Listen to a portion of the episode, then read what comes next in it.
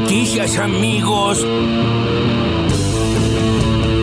Creemos primero de todo que la, la causa tendrían que tramitar juntas, no tendrían que tramitar en forma separada y la investigación tiene que ser hecha este, en todas las reglas. Ahora, ¿qué es lo que vemos? Bueno, lo que vemos es que la prueba que podíamos llegar a obtener, en el caso, digamos, de las dos mujeres que acompañaban a Milman, eh, la perdimos. O sea, esa no la recuperamos más. La de Carroll la perdimos, porque la jueza se negó a incautar el teléfono y el teléfono que dio es un teléfono donde tenía borrado todos los mensajes. Y aún así todo, con los números de teléfono, pudimos de alguna manera determinar por el movimiento de las antenas la coincidencia con algunas de las personas que están sospechadas dentro de la causa. Entonces, digo, lo que está claro es que no hay ninguna voluntad investigativa, eso está claro. Bueno, es casi, es casi una obstrucción a la justicia lo de Capuchetti entonces. Sí, Pero más que evidente. Cristina es mala. Ni siquiera eso se anima a realizar el gobierno, a, a estar eh, igual de lo mal que estábamos cuando eh, dejó el gobierno Macri. Entonces, por esas razones es que nosotros ya venimos sosteniendo en este Consejo del Salario Mínimo Vital y Móvil que este no es el camino. No lo voy a hacer. Cuando Massa dice en abril vamos a tener un 3%, ¿qué es Arasa? no va a ser 3%, básicamente porque cuando uno mira los fundamentos, lo que ve es que el déficit fiscal va a seguir siendo todavía muy alto, el déficit del Banco Central es cada vez más alto, digamos, el Banco Central hoy tiene más o menos 60 mil, el equivalente a 60 mil millones de dólares de deuda que tiene que remunerar al 100% anual. Entonces, eh, es una fábrica de pesos tanto más grande que la que me genera el déficit fiscal, que es muy improbable que la inflación pueda estar por debajo de los niveles que estamos viendo ahora. Y casi, casi te diría que es un milagro que la inflación no esté subiendo. Ese es un chanta de cuarta. Nivel competitivo, pero tenemos tres factores competitivos. A, la manipulación del VAR, que es un intangible, un abstracto que legitima los errores humanos. B, tenemos un equipo que tiene algunos tocados. Y C, el único miembro argentino que tiene la FIFA de gran empatía con el poder es alguien que no quiere que Argentina le vaya bien en el Mundial. Se llama Mauricio Macri. Hashtag Macri eh, Mufa.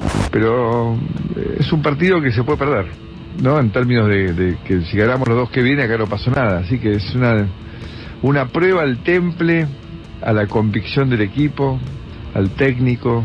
Creo que tenemos 72 horas para pensar, reflexionar.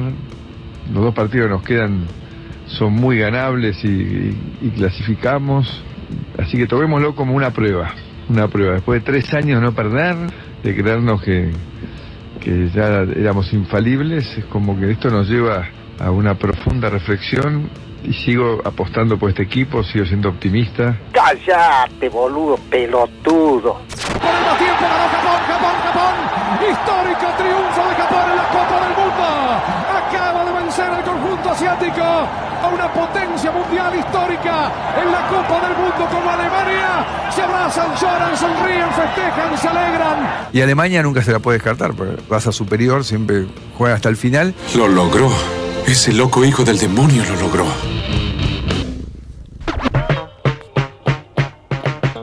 Es espectacular, ese final, ese cierre tremendo, Edith, de los chicos de la producción.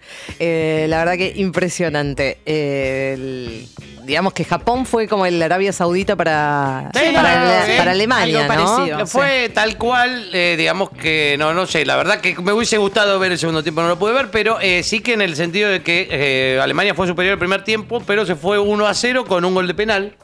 En ese sentido también fue parecido Sí, el sí. partido y bueno, después se lo... Vamos, aguante los hermanos Casi calcado, casi Sí. calcado. Eh, eh, generalmente, eh, digamos, fuera de nuestra propia selección, uno se pone como del lado del, del más débil, Sí, ¿no? claro, digamos, claro, hay claro. como, como un- una inercia casi de, de- de ponerse en ese lugar. Así que, digamos, hay, hay mucha algarabía. O sea, por lo menos acá hoy, cuando terminó el partido, había mucha gente festejando. Bueno. Eh, evidentemente. Como ese relato impresionante que escuchábamos. Eh, Le siguen poniendo un micrófono a Macri para que diga qué, qué opina de la selección. Nos Oh, pone un poco sí, nervioso. No lo, no lo pasemos mal, no lo pasemos mal nosotros, que somos boludos. Supone, bueno, qué sé yo. eh, así que casi que lo vamos a pasar por alto. Eh, lo O que no hay que con un pip, todo pip arriba. así, Sí. ¡Pip! Sí, que lo se- que no hay que pasar por alto es lo que escuchábamos de Cherkis Vialo. Bueno, tiene unas teorías ahí Eh. conspirativas bastante impresionantes, ¿no? Y apuntó directo a MM. ¿Y por qué no contaron el lateral izquierdo de Arabia, eh? Ahí Bueno, está, ahí lo tenés, te lo dijo Cherkis. razón, capaz que Cherkis tiene razón. Johannesburg.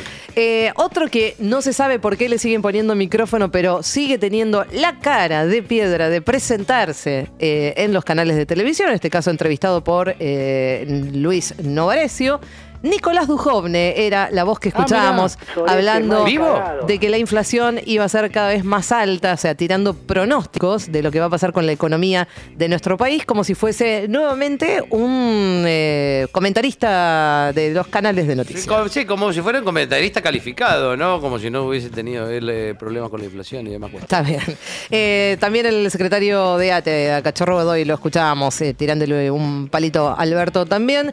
Y al, comienzo de todo, una de las entrevistas importantes que hizo Roberto Navarro hoy a José Manuel Ubeira, hablando de algo muy impresionante que se supo hoy también por el tuit de Cristina Fernández de Kirchner eh, y que tiene que ver con los mensajes que le encontraron a Carrizo, que son realmente muy impresionantes, ¿no? Y lo que dijo Ubeira acá es que es más que evidente la obstrucción de la justicia eh, y sobre todo de la jueza, digamos, apuntando directamente a la jueza Capuchetti. Capuchetti. Estas eh, fueron las voces del día, pero ahora, si les parece, vamos a comenzar a repasar las noticias más importantes. Baja un cambio más. El presidente Alberto Fernández suspendió su viaje a la provincia de Corrientes, donde se iba a reunir junto a los gobernadores del norte. Fue por su salud. Continúa en parte su reposo tras su episodio gástrico en plena cumbre del G20 la semana pasada. Sale un capuchetti con dos medialunas.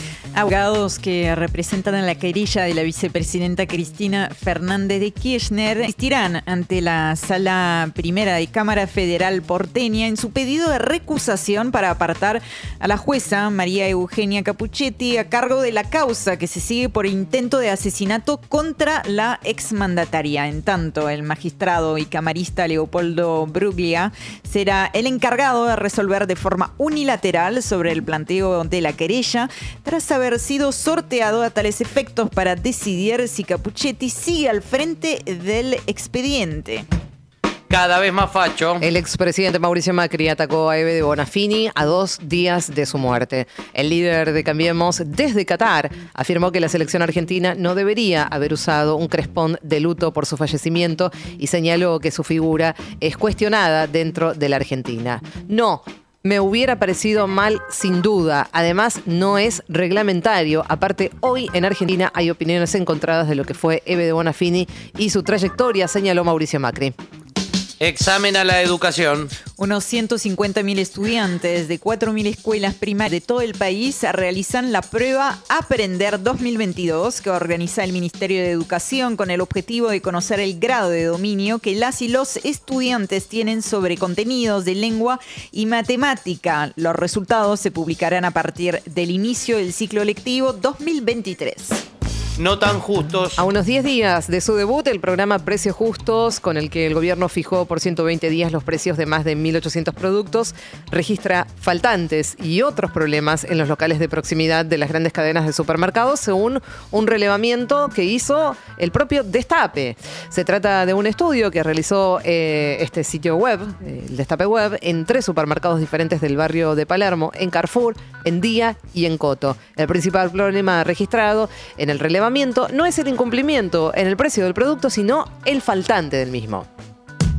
Un grito desde el subsuelo. La Asociación Gremial de Trabajadores del Subte y Premetro realiza este miércoles nuevas medidas de autodefensa en la línea C para reclamar la reducción de la jornada laboral y denunciar el atraso en la compra de trenes nuevos por parte del gobierno de la ciudad que reemplacen las unidades contaminadas con asbesto, un material altamente cancerígeno. De 13 a 14, los metrodelegados abrieron los molinetes en la estación Constitución, en tanto que de 14 a 15 el servicio eh, está o estuvo interrumpido de toda la línea C según consignaron fuentes sindicales. Un bodrio, un paseo y una sorpresa. una nueva fecha del Mundial, una jornada de, que tuvo como protagonista la fase de grupos de Qatar 2022, Marruecos y Croacia, que empataron 0 a 0 por el grupo F. Ese sería el Bodrio. A su vez, el grupo E, Japón, que sorprendió y le ganó 2 a 1 a Alemania. La sorpresa, por supuesto, del día. Mientras que España le gana parcialmente 4 a 0 a Costa Rica. ¿Esto sigue siendo así? Sí, amigos. 4 a 0 España está avasallando directamente a Costa Rica. Más tarde va a jugar Bélgica y Canadá para cerrar la fecha de hoy. Europa otra vez contra Rusia. El Parlamento Europeo declaró este miércoles a Rusia país promotor del terrorismo. La sesión plenaria aprobó la resolución por 494 votos a favor, 58 en contra y 44 abstenciones. Una resolución que califica al país gobernado por Vladimir Putin como un país promotor del terrorismo y también como un Estado que utiliza medios terroristas. Esto se debe, según explicaron, a sus ataques deliberados y las atrocidades contra la población ucraniana. Maldita suerte. Tres horas haciendo cosas raras para gente normal.